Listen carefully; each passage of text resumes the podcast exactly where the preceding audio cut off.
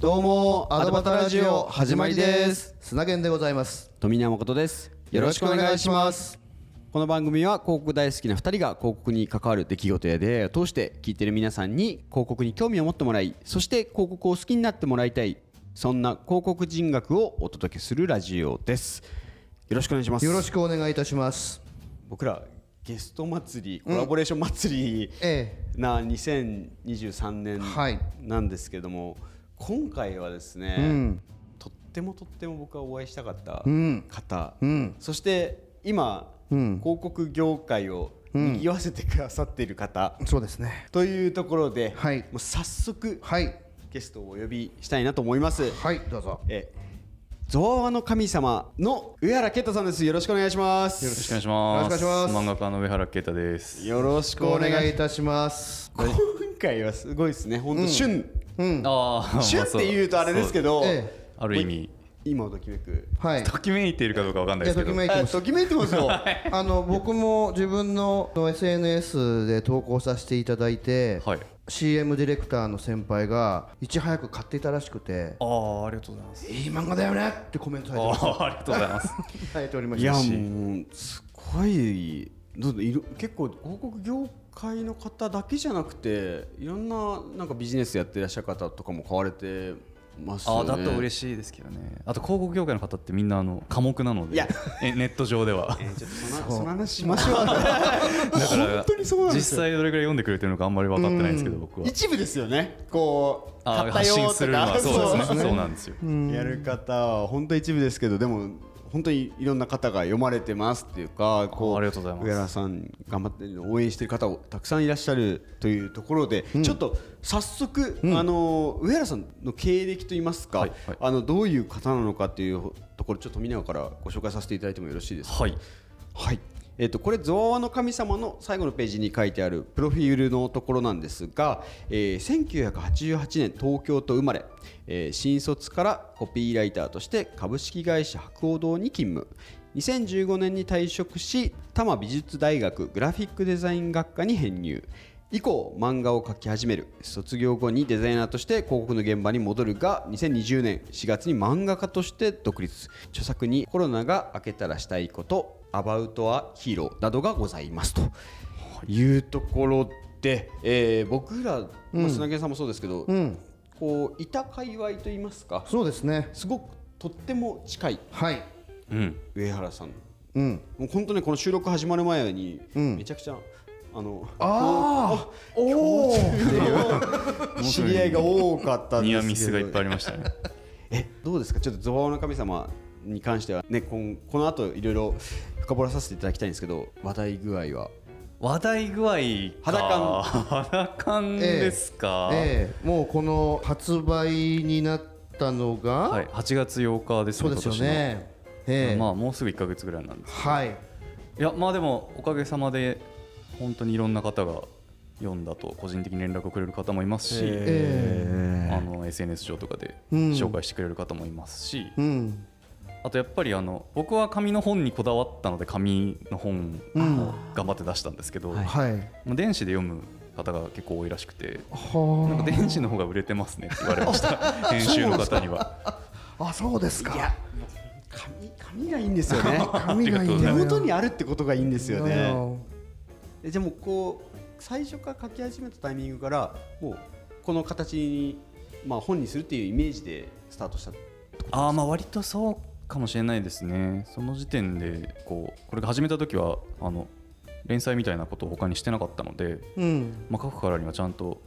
本になるぐらいのものを書こうと思って始めたっていうのはありますあうーそうなんですねねいやめちゃくちゃ面白い僕上原さんのことをフォローはしてたんですよ確かうんうありんがとうございますあのツイッターで、うんで常に漫画を上げられてたじゃないですか、はいはいあそうですよねそうそうで僕が一番確か最初に見始めたのはこの漫画の中にも入ってますけど自分が考えたものはうんこだと思ってああはい、うんあれめっちゃ好きで、うん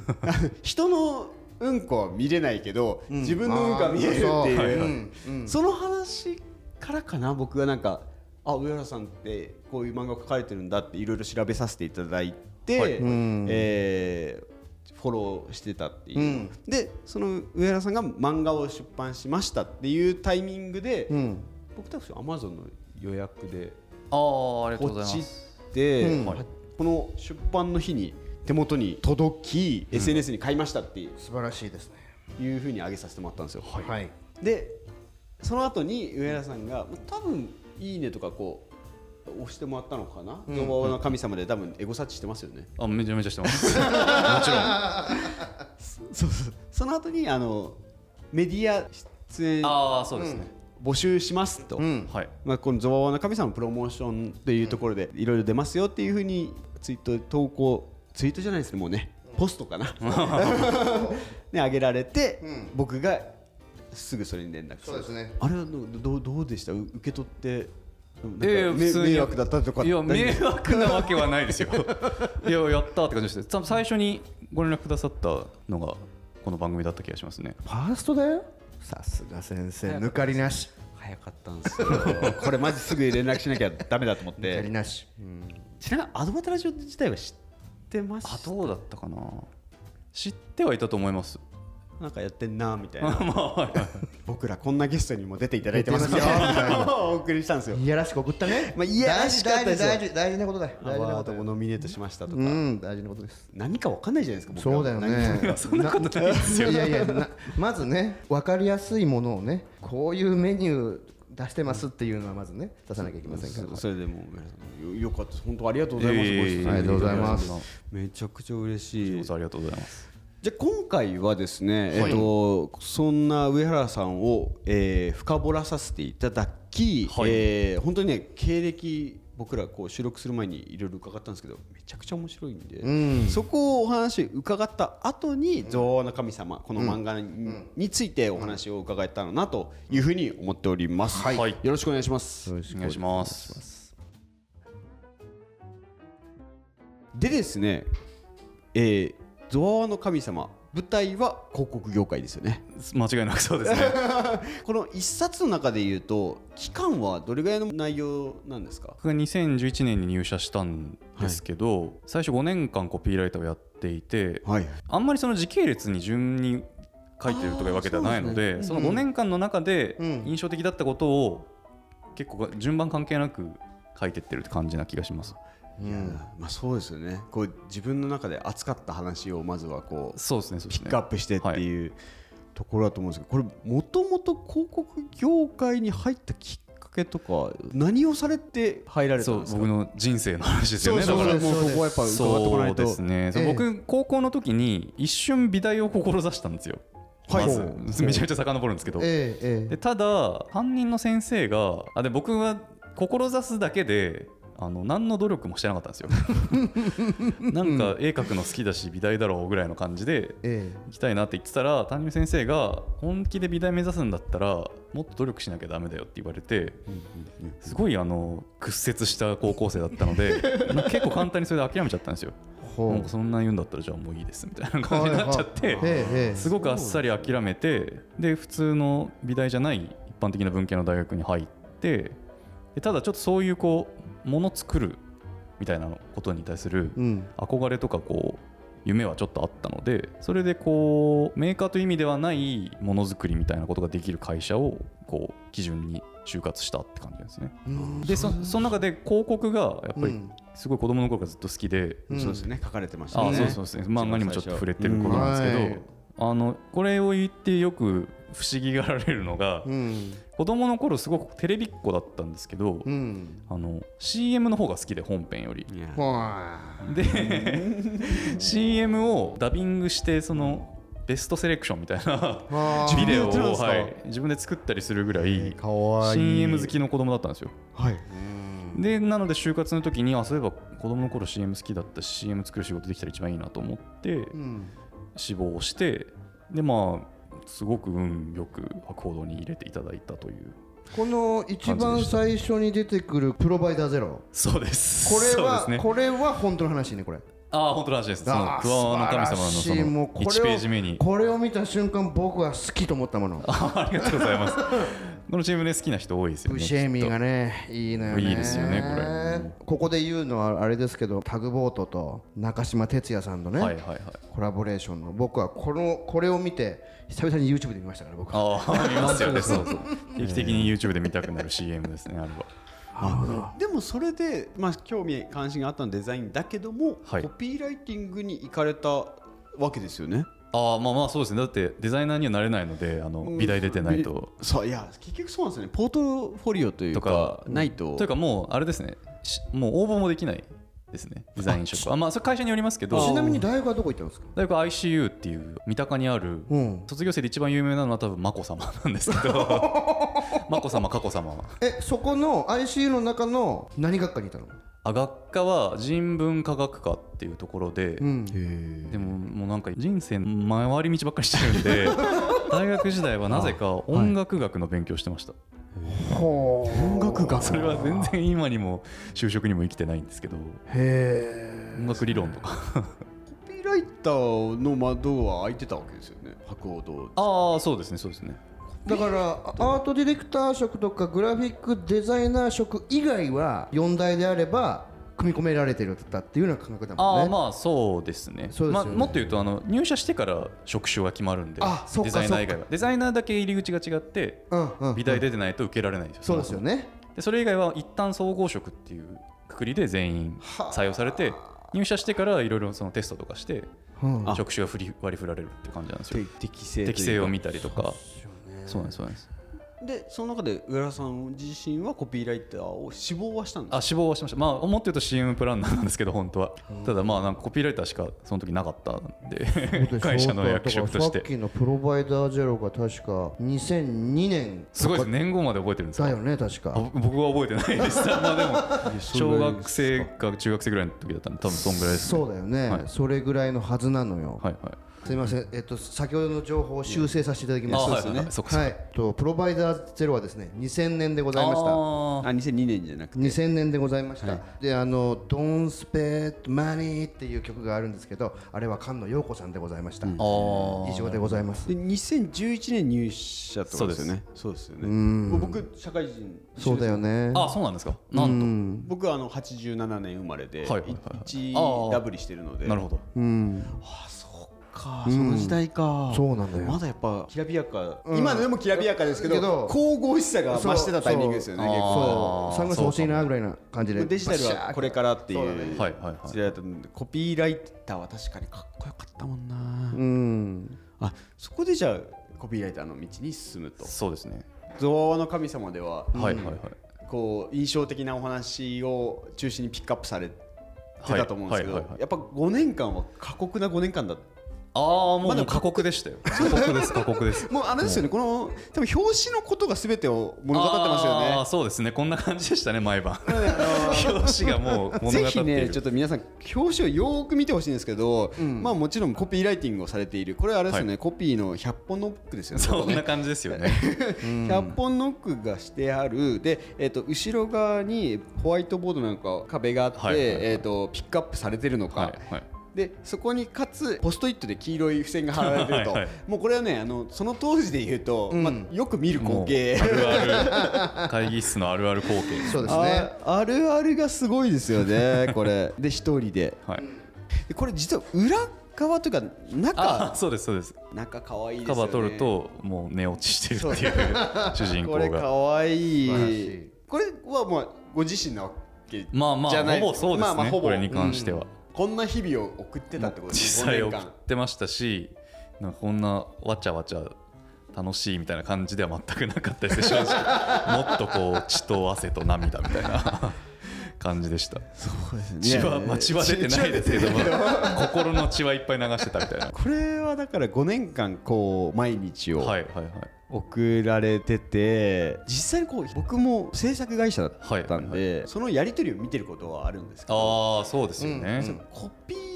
ーを100本ノックって本当にありましたああ、だよねありましたありました全然はい100本でも足りないとか言われたこともあったしそう誇張としての100じゃないんですよね具体的なうんうんあー 実数としての100を求められてるというかあれは今思えばどうなどうなんですかどうだろうなあの仕事効率を考えたらそんなに良くないですけど、はい修行としては必要だったなってやっぱり思いますああれはだからうん現実務を兼ねた修行だったんだなっていうのは筋トレに近いというかあーもうこう回数で、はいで自分的なこう俯瞰にも見る機会になそっうたりでとか、すねあとその漠然ととりあえず100を出すのを目標にするんじゃなくて、そのできるだけ切り口をアイデアのその発想の方向性を360度広げて、それが結果的に100本になるみたいなのを目指せってすごい言われたんで、うんまあ筋トレだったんだなって思います今は。あじゃあ必要だった過う程ーんとかもなっていう感じです。なるほどいやそうですよねこれ本当に漫画の中でたくさんいろんな名言とか散りばめていらっしゃいますけど、はいはい根本的にはやっぱりトレーニングの期間だったわけですよねこのうんあーまあまあそうですね全然5年経ってもあの基本上司みたいな人がいたんでうん一人で全部任せてもらえることってなかったんであ5年間ずっと研修してたみたいな感じです考えてみー れば。長いな5年間って修行の5年間はいがあった上でこうなぜ代理店博報堂を辞めて美大に行かれたんですかまあこれいろんなんかね一言で言うの難しいんですけど一番今思い返してはい大きかったのは、やっぱりその高校時代に一回諦めたことをどっかでこう回収したかったというか、うん昔の自分に対するこう示しをつけるために うん行ったようなところはあったなと思います。ああなんかどこかしらでずっと引っかかってたってことそうでですすかねずっと働いてる間も引っかかっていて、うんただおやっぱり大きかったのはあの広告会社に入って身近にその結構一流のデザイナーをしている人たちがいっぱいいて、うん彼らはまあ漏れなくみんな美大を出ていて、はいでその美大受験のリアルとか実際入っ中でどんなことするのかみたいな話を結構夜な夜な聞聞かせてもらってたんですよ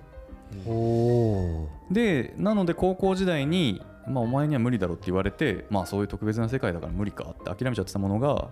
会社でそういう生声を聞くことによってあ別にこう努力でいける場所なのかもなみたいなはいうん風に思い返すことができたんですよ。うんなのでじゃあもう一回挑戦してみようかと思ええたので5年目で辞めて編入試験っていうちょっと普通の試験より簡単なんですけど実はうん3年生から入れるあ試験を受けて、はいそはいうなんです、そうなんですだから2年だけなんですよ、美大行ったのは、3年、4年で。あなるほどなるほどちょっと違うんですねじゃあそうなんです一般受験はすごくハードル倍率もハードルも高いんですけど、編入試験は作品審査があるんですよ、だから普通の高校3年生ってその今まで作ったものないじゃないですかそうですねだからその場ポートの、フォリオないねはい、実力だけで勝負しなきゃいけないんですけど編入試験は作品審査というその前準備でいろいろ頑張れる ところがあったので、へーまあ、それでなんとかなったって感じですえじゃあその時に出したのはコピーライティングしでもどうどあうなんですかでもコピーライティングでやった仕事も、まあ、ちょっと参考程度に入れましたけど、はいそれはやっぱりその美大入るにあたっての実力ではないので自分で作ってましたねあのパソコンをあカチカチいじってイラストレーターとかでなるほど個人的なポスターとかをで例えば公募とかに出したりとかあーあーまあまあ公募にすら出さなかったですねあ本当にもうそもう自分で貯のめて受いく験のためのへー作品とかを結構その時に、はいえ、そうやって仕事しながらってことですよねあでも仕事しながらの時期もありましたけど辞めてから受験まで半年ぐらいあったんですよ、はいあまあ45か月ぐらいかな、そこで結構集中的に、えっと、予備校に通ってデッサンをやりながら夜はあの部屋で細々自主制作のポスター作るみたいうわなーすごい、まあ、もう生活をしてもう自分の気持ちでしかないですよねそれまはあそもううですねそうするんだというはい覚悟というかその時はおいくつだったんですかえーっと26か7かな受験した時点辞めた時点で6でうん入学した時は27になってたと思 いますじゃあ周りはもう20代そうなんですよ同級生が20歳か21歳とかなんで7個ぐらい離れてました周りと面白いですねグラフィックデザイン学科学科ですようんねはいその時っていうのは戻る予定だったんですかデザインを学んでああまあそうですねあの少なくとも周りにはそう言ってました会社のの同僚にはうん広告のデザイナーをやりたいからうんデザインの勉強し直してうんで卒業した後にまあまあもし広告デザイナーになれたらいいなと思ってますって行ってて、出た、それはまあ、 はい70%ぐらい本気まなんあですそうよ、ですよねええそうですよね10%ぐらい本気なんですけど、うん、残りの3割ぐらいででも本当の本当に子供の頃になりたかったのは漫画家だったなっていうのはありましただからもしかしたらデザインに縛られず他のことも美大でチャレンジするかもしれないな基本はデザイナーだけどみたい なそれぐらいの気持ちでしたね結局だってでも根本的には一筋のこう道なわけですよね。まあこそうのねさっきお話も子こう供の頃から見たら一応筋は通ってますけど、うん、結果を振り返るとかなり紆余曲折というかでも最終的にはちゃんとうまい具合に着地してるもんなまあまあねそこうもの そうものとして形として残してるっていうのはやっぱりそう素晴らしい素晴らしいですよありがとうございねま素。晴らしいですよじゃでその美大でグラフィックデザインを学んでたってはいいはういことで言うと、これ玉美のシステムわかんないですけど、漫画家みたいなのないんあ漫画学科はなくてもうグラフィックデザイン学科の中も別にそんなに細かく分かれてないんですよはいうんだからもう本当に言ってしまうとみんな平面上でできることなら何やってもいいよみたいなでまあまあなんなら平面以外のことやってる人もいいんですけど立体物作ったりとかはでもかなり放任なんですよあなるほどだから イラスト描きたきゃイラスト描きゃいいしうんアニメーション作りたきゃアニメーション作ればいいしみたいな感じでで僕も実を言うとその4年生の途中ぐらいまでは普通にデザインをやってたんですよはいはいここでまあ、なぜかというとあのもう入ってすぐ就活みたいな感じだったんでああそうか3年生からそうで入るかすよねそうらですよねなので、まあ、再就職することを考えてたんで普通にデザイナーとしてポスデザインの勉強としてポスター作ったりパッケージデザイン考えたりとかそういうことをずっとやってで就活も一段落して4年生の後半に卒業制作っていうもう本当に自由ですもうはい何でもいいかもらう何か自分がや一りたい作品作って提出しろみたいな、はいはフェーズになった時にあじゃあ漫画描いてみようかなっていうことにそこでやっと めちゃめちゃ時間かかってるんですよ漫画描くまでに卒業制作で漫画を作ったんですそうかなんですさっさとそれはゾワワのこう先駆け的なあまあまあ先駆けっていうことでもないですけど最初にそうですね全然関係ない漫画を描きました、えそれは世に出るんですかまあ、出てはいますあの僕のノートとかに上がってますけどやばいちゃんとしていやそのチェックして出ない版とかされてないですよチェックしてないやばいやそれもでもあの完成しなかったんですよ全然書いたとい2う話分ぐらいしか書いてない それで卒業させてくれる玉美が本当に優しいんですけどい概要欄に貼りましょあそうだね概要欄に貼っていきましょうめちゃねめちゃでももう 超拙ういいやいやもう大事なこの一番最初の種のところですからねそうですねそそれは題材は何だったんですか それはあの豊島園の漫画だったんですよそれなんか面白いあの広告の授業だったんですね僕が取ってたのがはいで担当教授が これ言われるとびっくりされるんですけどあの大貫さんだったんですよほう大貫拓也さんなるほ どあらあらあら実は玉美のあの学科長なんですよグラフィックデザイン学科うの、んはいはいはいそれで大貫ゼミっていうのがあって、うんすごい人数いるんですけど、はいそこに入って、うんでまあ別に広告に絡める必要もないんですけどねもう本当に大貫さん何やってもいいよって言ってくれる人なんで、うんでもなんとなくやっぱ広告会社にいたっていう、ね、自分のこう身元もあったので、うん漫画と広告でなんかできないかなと思って、うん豊島園を舞台にした漫画みたいなのを書いたんですけど全然完成しなかった です2話分しか完成しなかでったですもそれはももちろん大貫さんも読んではいはいはいはいでも別になんかオッケーってふんふんみたいな感じ でしたよねまあこれがやりたいならやればみたいなそうだって経歴からしてみたらなんで来たのみたいなまあまあ言われましたねあるわけじゃないですかそうでしょうね君君おかしいねって言われましたいやだってみんなが入りたい行動ですよそうそこを一回うんやめて抜けてですよはい自分でご自身でそこで書き始めてそうですねではいその後の話が実はいはいははいあんまり多くは触れられて まなあいまあまあちょっとごちゃごちゃしてるんでうん行動に実はそうです再入社してますその後それはデザインデザイナーとしてまあ一応デザイナーそ採れ用ってすごい聞きたいんですけど、はいはい人事部の人も「え来た?」みたいな感じの反応あまあまあそうでしたようんまあというかそうそうまあそうですねちょっとだからそういうのもあって取ってくれたってのもあると思いますよもともといたよしみでまあなんか上原頑張ってるみたいだからもう一回入れてやるかみたいなそういう感じだと思います実際5年いたら結構もうみんな知ってるでしょ、まあまあまあそうですねお人柄だとは思ううんんですそういけうど方も全然残ってたんで2年いなかったそう箱あをやめーまあそうて、ですね2年半ぐらいか2年ないなくて、はいで帰ってきた、はいはいことじゃなくてもよかったわけですよあまあまあまあ電通でもよかったんですけどえーまあなんかこうデザインを主軸にしているっておーそういそううところもそうありますよだねだその時は博報堂以外も受けたの電通だけ受けましたねで電通はあで博報堂の方が先に内定が出たんでうんでまあそれでねうん博報堂受けて電通行ったら相当まあまあ相当怒られちゃうと思っまあたしまあそうですねまあまあなん僕かとしてもねゆかりがある会社の方がいいと思ったんではそれでではい電通は途中で辞めてあうんそのままでその時のコピーライターやってた時の質と制作室と、はいはいデザイナーとして入った時の質は一緒じゃなかったの、じゃなかったですね別の部署にうん行きました、だけどその2年半の間にこうなんかシャッフルがあってはいはいはいコピーライターの人がなんか近くにいたとかし知り合いのコピーライターがいたとかあっあてーいありうましたよもう知り合いは全全然あるよ然いまねしたよあもちろんそう面白いだよねそうはいいましたいなまるしよねたいっぱいいましただって今まではコピーライターの上原さんとして接してた人が、今度はデザイナーの上原さんとして接するってだかいうらことですよ ねもうなんかみんな混乱してましたよ釈然としない顔してましたみんなこれちちなみにコピーライティングやってよって言われたってしなかったんですかああ入ってからですかあさすがにそれはなかったかなでもお一人で完結できるわけじゃないですかまあ、一応やろうと思えばいやそこはだってスキル的にはだって5年のコピーライティングの経験とはいはいデザインをちゃんと学ばれたっていうだけで他の人にないうんスキル、ううんんそうじゃそうですけどまあでもちょっとどっちも中途半端だった んであー正直なるほどまあでもそこで当時はコピーライターとしてデザイナーとキャッチボールをしてた人が2年半経ったら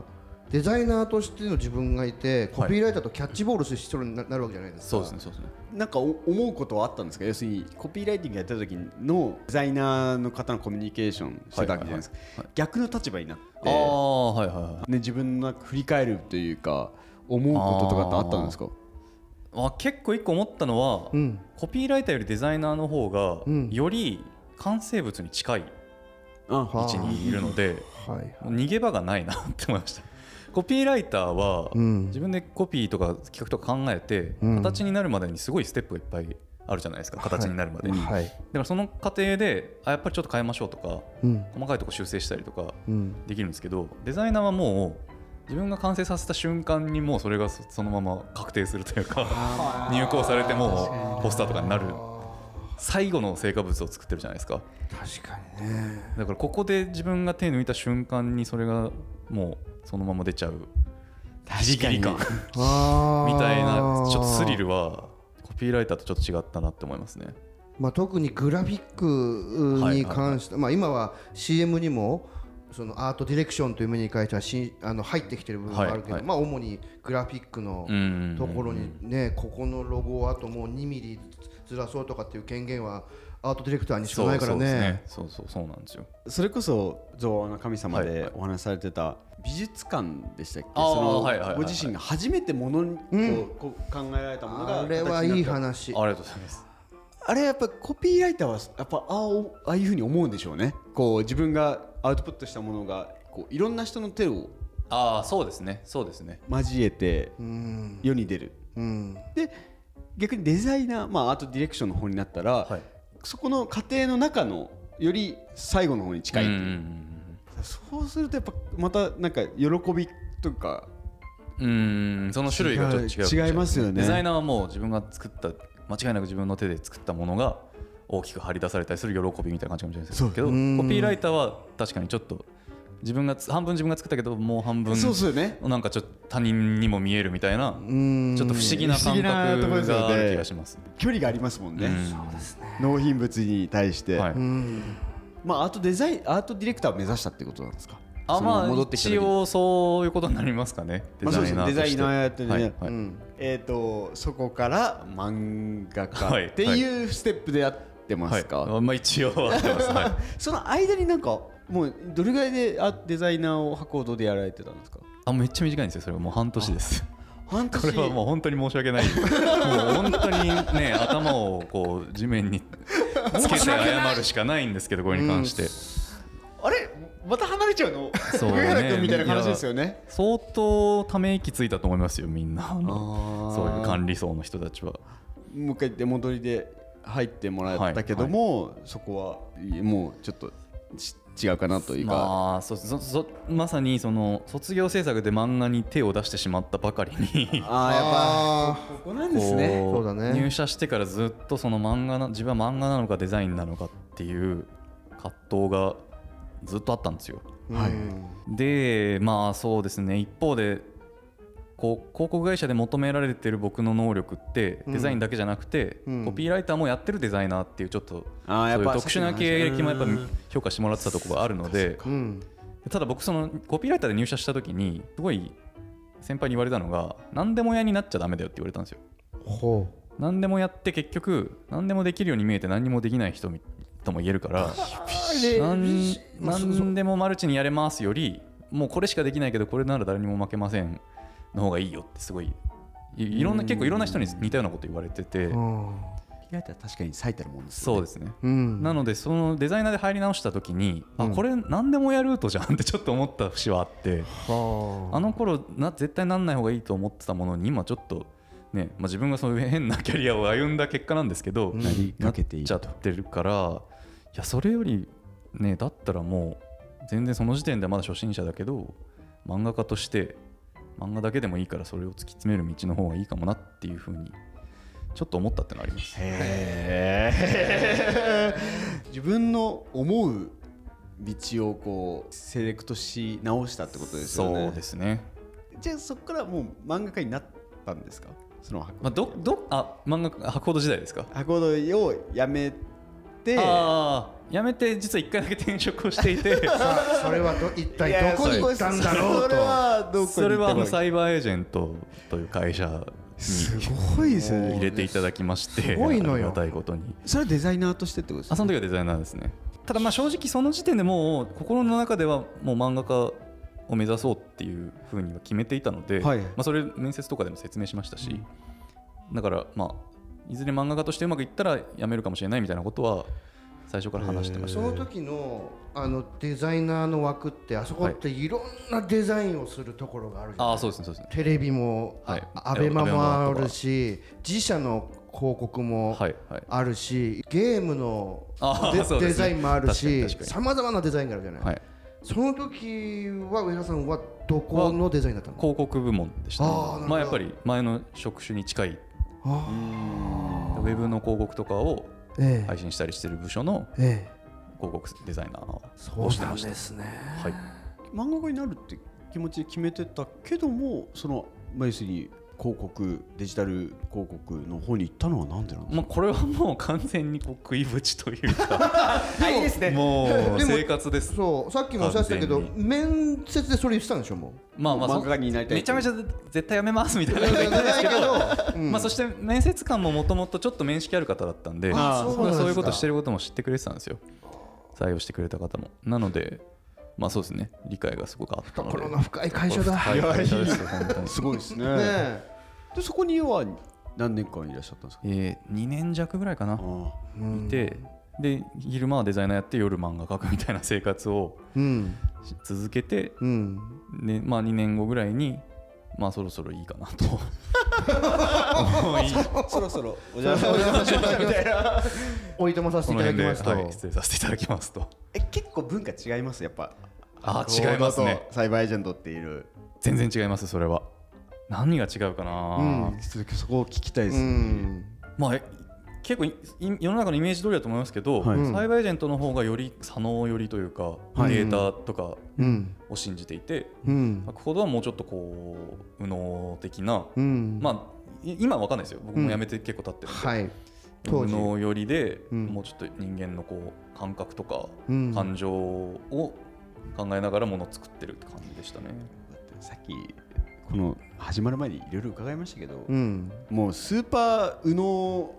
最強メンバーとお仕事されてるわけじゃないです そうですか。より僕の周りにそういう人が多かった。そうですよかもねはい。こう思考が深い方々とお仕事をされてたと思うんで、うんうんうんうんそれがね急にデータいっちゃうからいやそうねそああ、そうですね。そこってこう自分の中でどう解釈処理してたんですかあーまあちょっと処理しきれないところはありまいやそうしでたすよね。ねやっぱり、うん僕の周りにも結構そういう従来の一般的な広告代理店で仕事したり、うんその関係会社にいた人が、うんサイバーエージェントに来る来てた人がいたんですけど、はいうんなかなかみんなそのやり方が違うので苦戦したりそうですよねしてた人たちは多かったかな。まあでも普通に一生懸まあちょっと言葉が平たくなっちゃいますけど一生懸命デザインしてもしくはコピーを書いて、はいわーってやって次の人あこの P ちょっと PV 差があったらこれなしっていう感じでしそょうそうすそうそうそう即数字で結果が出ちゃう世界でしたそういうことですよねはいそれをこう一番の大事なポイントにしてそうだよねうんすごい経歴ですねそうするとそう脳みその使い方方がそうですね右から左に行ってでそしてうん漫画家の家の世界これはなんか僕は右右なイメージですけど、どちらかというとそうかもしうれないですんどどうなんですか今もう漫画家の世界漫画は家いの業界なわけじゃないですか、はい漫画業界っていうんですかね、まあ一応あるのかな漫画業界がはいにここはだからもう2010 20年あそこは20年からですね、はいもう3年目もう一応そうですね4年目になったのかあれ4年目になっちゃったのかはいそうですねうんおも面白いですかどうですかああ面白いですよ面白い面白いっていうと 平たすぎるかもしれないですけどでもその裁判にいる時からデザイ昼はデザイナー夜は漫画はいみたいな感じをしていらっしゃると思うんですけど、はいでそこでも2年間勤めて2020年に入っていざ漫画家って言ってなるじゃないですか、はいはい営業をしなきゃいけないはい生産なんか書かなきゃいけない、うんうんなんていうんですかネタはもうなんか腐るほどあるんだみたいなああは感いじの万全な状態でドーンといいかれたんですかある程度ストックがあるみたいなああ全然そんなことなかったですいやこれは本当に僕の悪い癖だったんですけどえやっぱりこうそれまで普通に会社員をやっていたのでええ常にこう生活に対する不安がえはい頭にあったんですよ。はいなのでその漫画家として独立するにしても自分で食えるようにならないとダメだろうと思ってえその分かりやすくお金になるような仕事ばっかりやってたんで すよね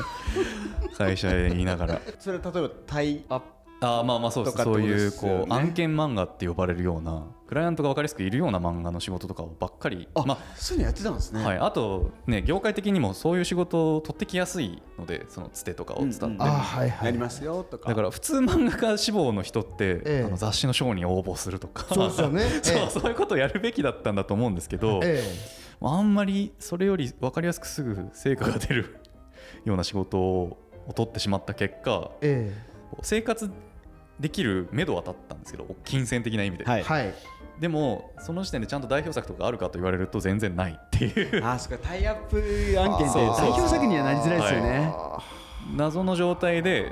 いきなり漫画家として独立したのでーうんむしろ独立してからちゃんとこういうゾワワみたいな作品としてこう代表作になるようなものうんを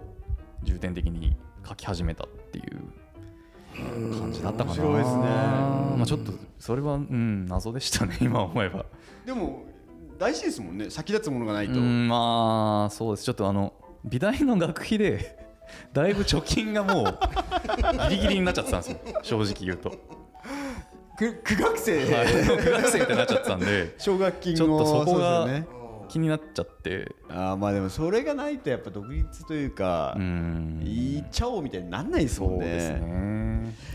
あじゃあ案件言葉を選ばず言うと、案件漫画家そうそうそうまさにそうです案件漫画家だったんですよ栽培エージェント時代は、でじゃあ栽培エージェントを辞めるタイミングぐらいで、はいこのゾワワとかを動き出そうかなみたいなことあなあんまあそう一個別の一個このうん前に書いた「コロナが明けたらしたいこと」っていう、はいうんうんまあちょうどまさに2020年4月だったんですけどあ僕がそうで辞めすたのがねえ辞めた直後ぐらいに 緊急事態宣言とかになって、はいえはいおやとそうなんですよこの状況で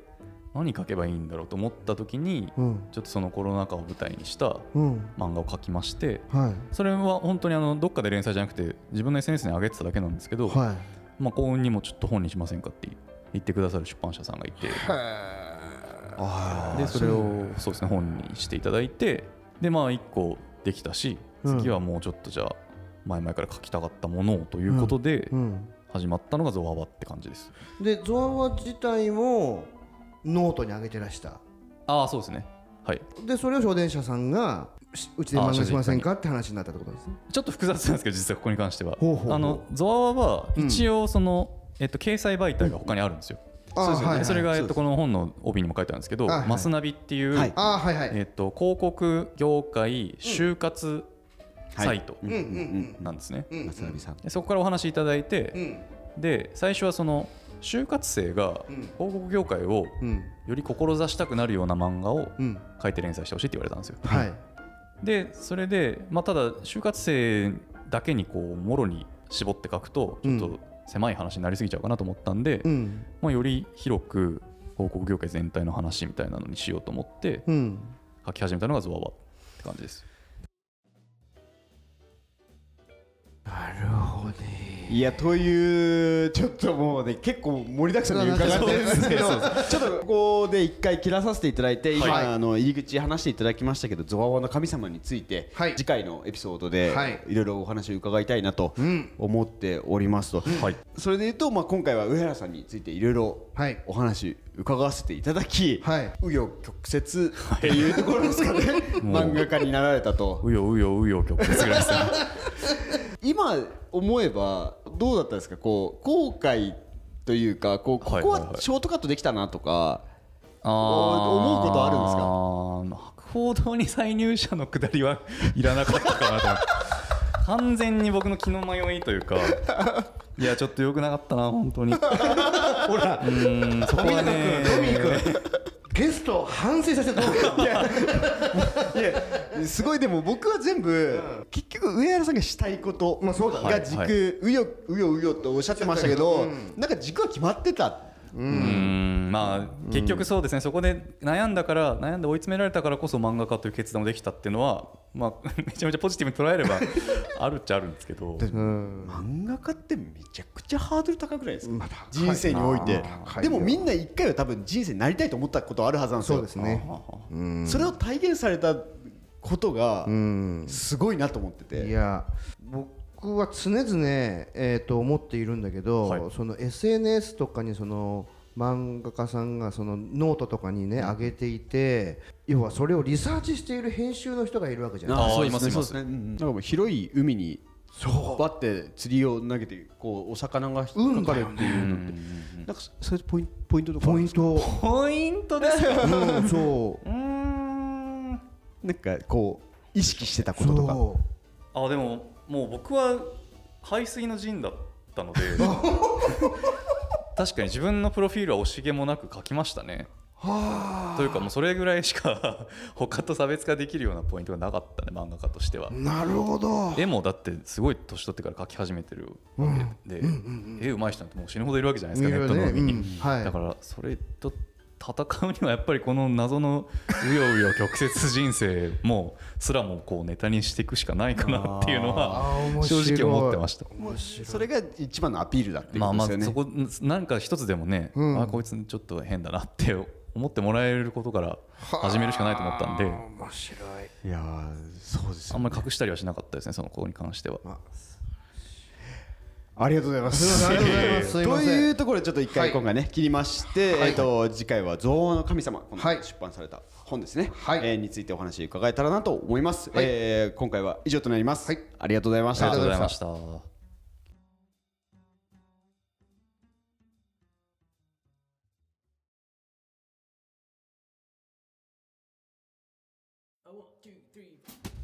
いつも聞いてくださってありがとうございます。アドバタラジオは Apple Podcast と Spotify などで配信してます。Apple Podcast では評価やレビューを、Spotify ではフォローをぜひよろしくお願いします。良かったエピソードは SNS でシェアしていただくととっても嬉しいです。また、アドバタラジオからのお知らせは Twitter で行っております。2人の収録の様子や視聴者参加型の企画、ご意見ご要望の募集も随時発信しておりますので、ぜひこの機会にアドバタラジオの Twitter アカウントをフォローしてください。一緒に楽しいラジオにしていきましょうよろしくお願いします